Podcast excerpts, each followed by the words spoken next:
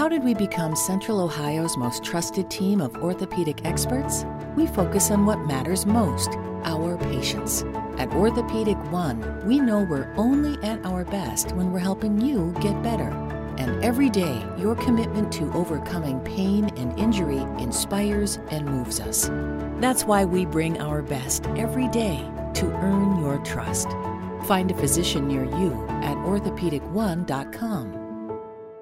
Nada es más importante que tu familia, así que ¿no se merecen lo mejor? Eggland's Best te brinda un mejor sabor y nutrición. En comparación con los huevos ordinarios, Eggland's Best te ofrece 10 veces más vitamina E, 25% menos de grasa saturada y 6 veces más vitamina D, junto con ese sabor delicioso y fresco de granja que a ti y a tu familia les encanta. Todos queremos lo mejor para nuestras familias, entonces, ¿por qué no los mejores huevos? Porque la manera en que tú cuidas a tu familia no tiene nada de ordinario, solo Eggland's Best. Mejor sabor, mejor nutrición, mejores huevos.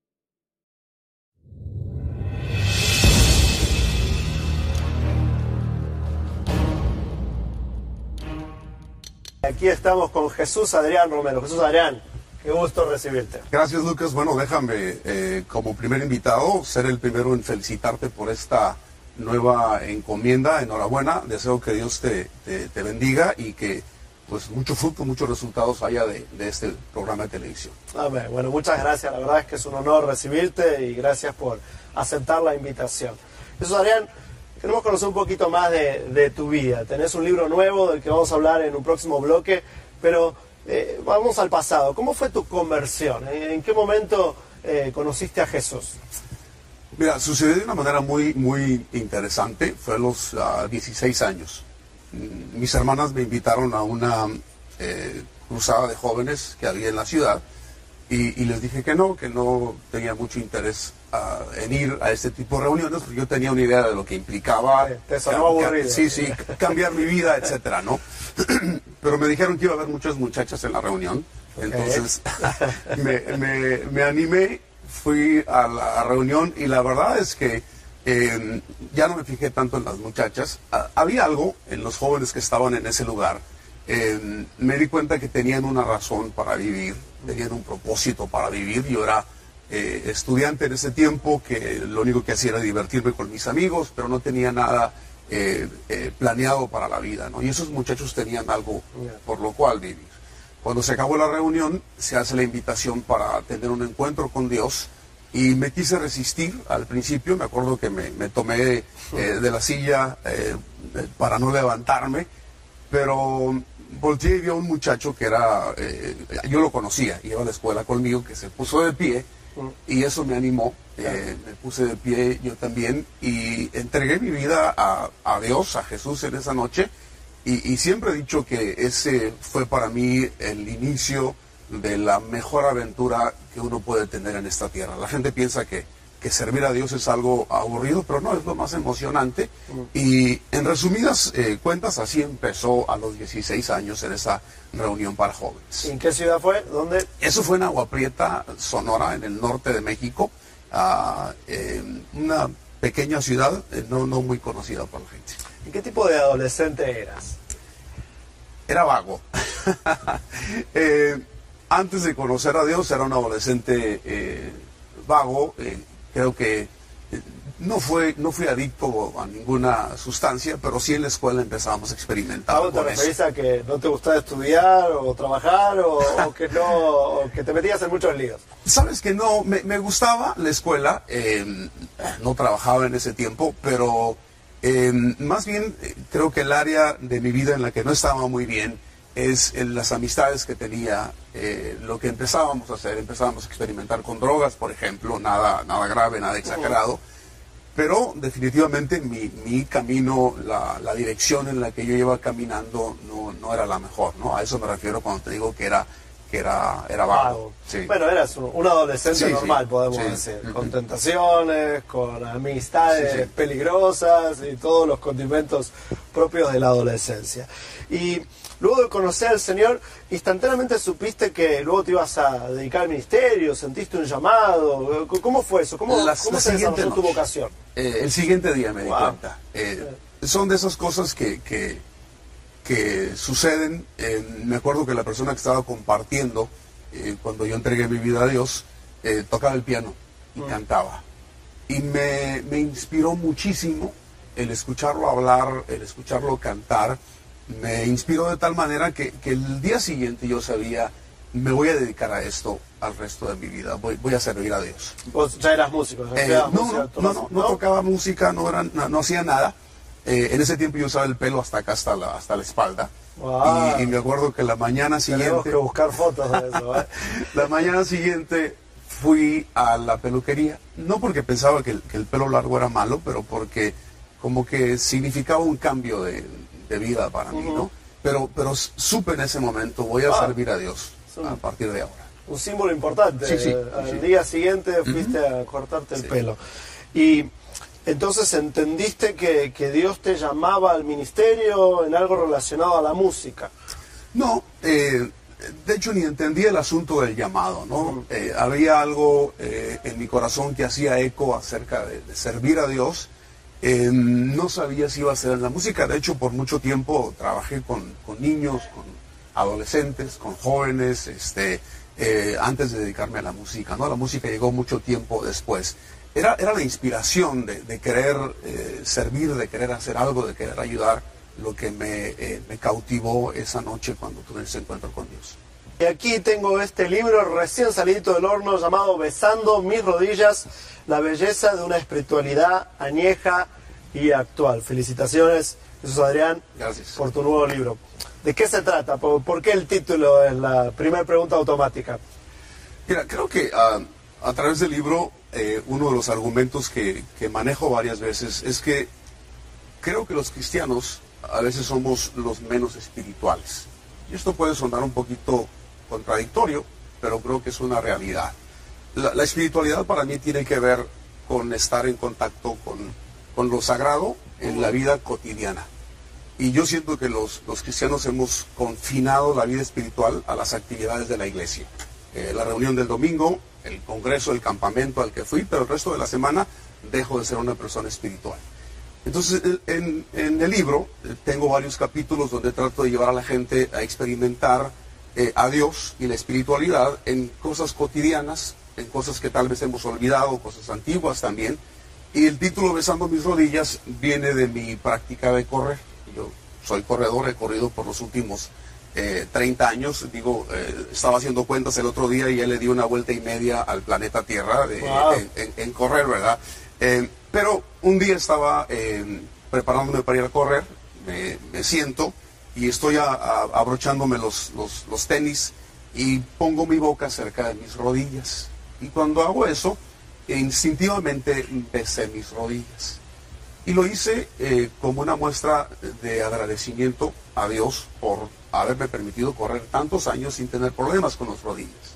Entonces, em, eh, eh, empiezo a hablar del de, tema de correr y cómo es una experiencia espiritual para mí cómo eh, no es simplemente hacer ejercicio, sino es algo donde me puedo conectar con Dios, de tal manera que puedo bendecir mis rodillas, puedo bendecir mis pies, etcétera. No suena un poco simplista lo que estoy diciendo, pero creo que a veces los cristianos somos eh, eh, demasiado formales en nuestra manera de practicar la espiritualidad y necesitamos ser un poco más simples. Entonces, besando mis rodillas es, es la manera de decir, seamos más simples en nuestra manera de experimentar a Dios en la vida de todos los días.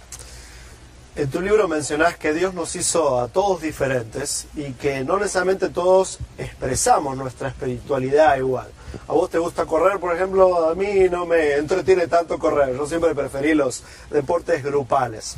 Eh, ¿qué, nos puedes decir de eso? ¿A qué te referís en el libro con que Dios nos hizo distintos y que todos debiéramos expresar nuestra espiritualidad de manera diferente?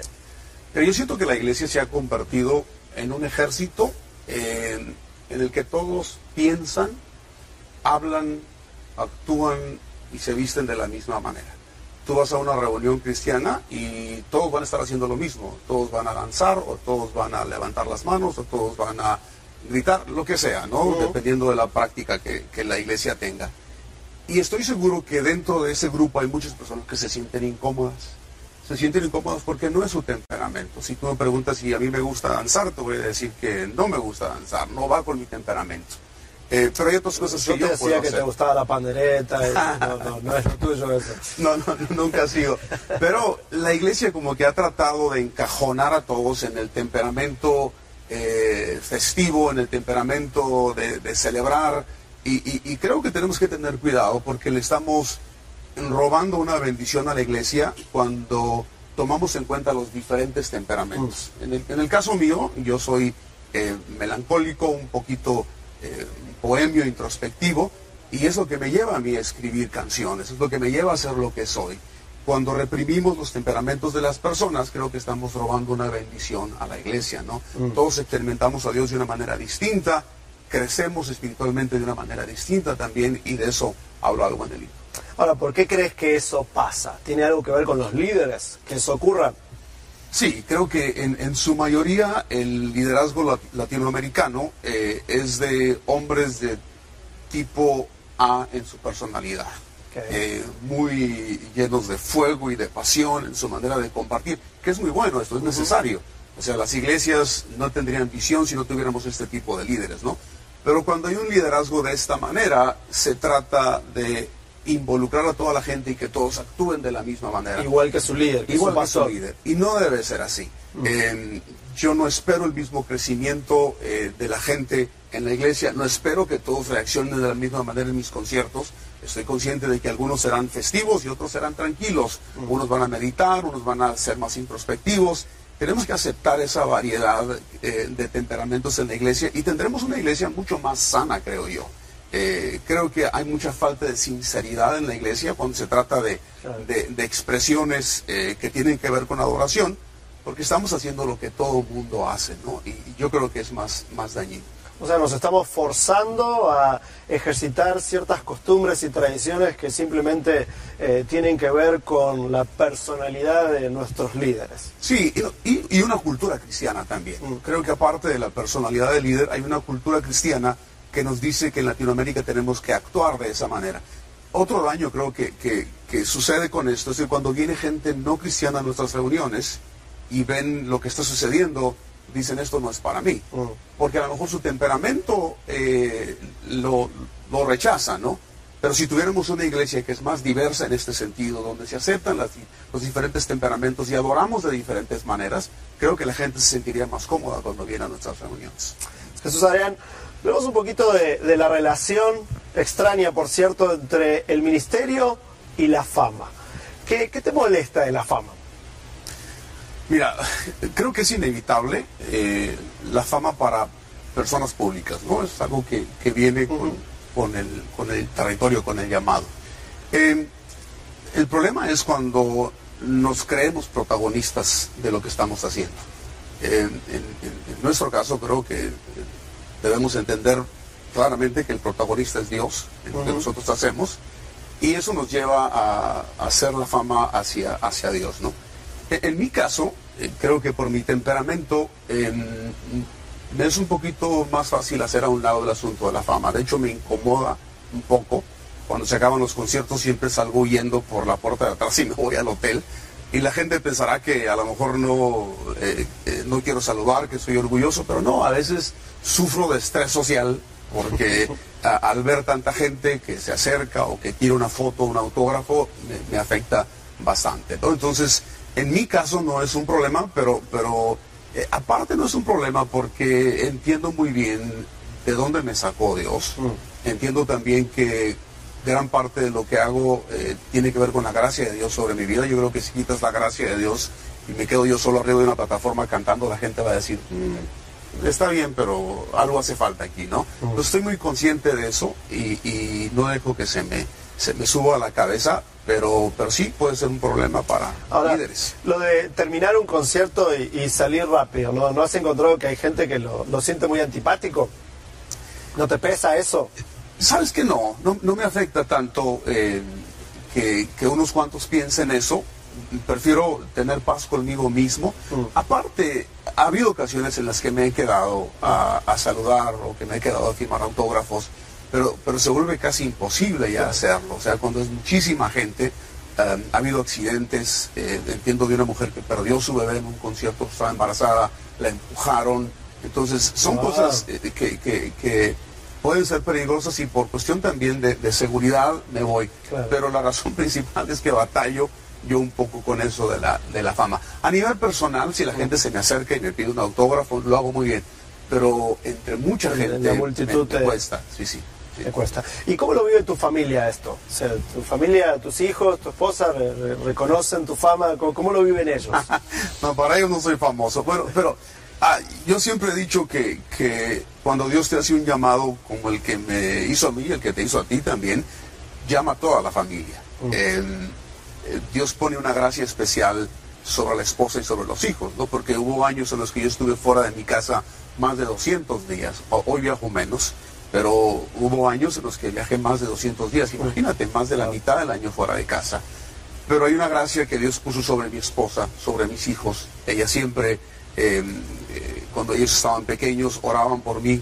Eh, donde me encontrara tenía un, libro de mapas donde decía, esta semana papá está en Argentina y Argentina, la capital es Buenos Aires y, hay tantos, tantos habitantes y vamos a orar por tu papá porque él va a estar allá compartiendo en ese lugar. Entonces mis hijos crecieron entendiendo perfectamente lo que yo hacía. Nunca he escuchado lo que tradicionalmente se dice de muchos hijos, ¿no? Es que la, mi papá no estuvo presente, me afectó muchísimo porque creo que el llamado se hace en familia, ¿no? Y mi esposa eh, ha tenido un papel importantísimo en esto de que mis hijos crezcan sanos a pesar de que he viajado tanto. A propósito, quizás no todos saben, ¿cómo está conformada tu familia? Bueno, eh, tengo una esposa eh, y tengo tres hijos. es un buen comienzo. Ah, Adrián es el mayor, tiene 23 años, es, músico, es filósofo, es, eh, de hecho él escribió el prólogo de, del libro, estoy muy orgulloso de que lo haya hecho. y luego mi hija, la del medio, tiene un corazón misionero, en, en un mes más o menos se va a Camboya, el año pasado fue a la India, el antepasado a Indonesia, siempre está haciendo viajes misioneros. Y la pequeña, que no es pequeña, ¿verdad? Tiene 18 años ya, eh, estudia en la universidad en, Monterrey, donde vivimos, y es músico. Eh, toca piano, guitarra, canta y bueno, creo que va a terminar haciendo lo, que yo hago. Entonces, Adrián, ¿cómo te gustaría que te recordemos? Como alguien que eh, influyó para que la gente se acercara más a Dios, mm. primero. segundo, como alguien que fue parte de, una reforma, de un cambio en la iglesia. Y creo que estoy entrando en esa etapa de, mi vida en la que me voy a estar concentrando mucho más en esto. Creo que hay una necesidad enorme en la iglesia en Latinoamérica de, una reforma, de un cambio, ¿no? Y me gustaría eh, que los últimos años de mi vida eh, enfocarlos en eso y que se me recordara de esa manera. Jesús Adrián Romero. Qué gusto, Jesús Adrián, por habernos acompañado. Gracias, por tu paciencia, gracias por tu ministerio y lo que estás haciendo. Gracias por la invitación. La verdad es que deseamos que el Señor te siga bendiciendo, bendiga a tu familia y siga extendiendo tus posibilidades de ministrar a muchas personas para acercarse más a Dios.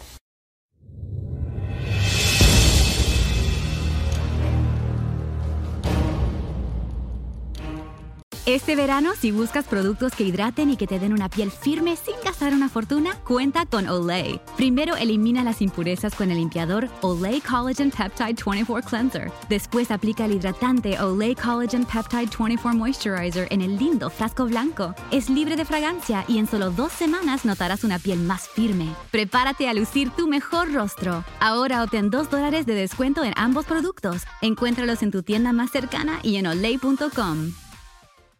At the heart of your job search is a mission for more. You want a career that inspires you and sparks your pursuit of truth and justice. At the FBI, we too are on a mission to find exceptional people like you. We're gathering experts from all backgrounds to help us stay ahead of threats to our nation. Your pursuit for more deserves nothing less. Visit FBIJobs.gov forward slash radio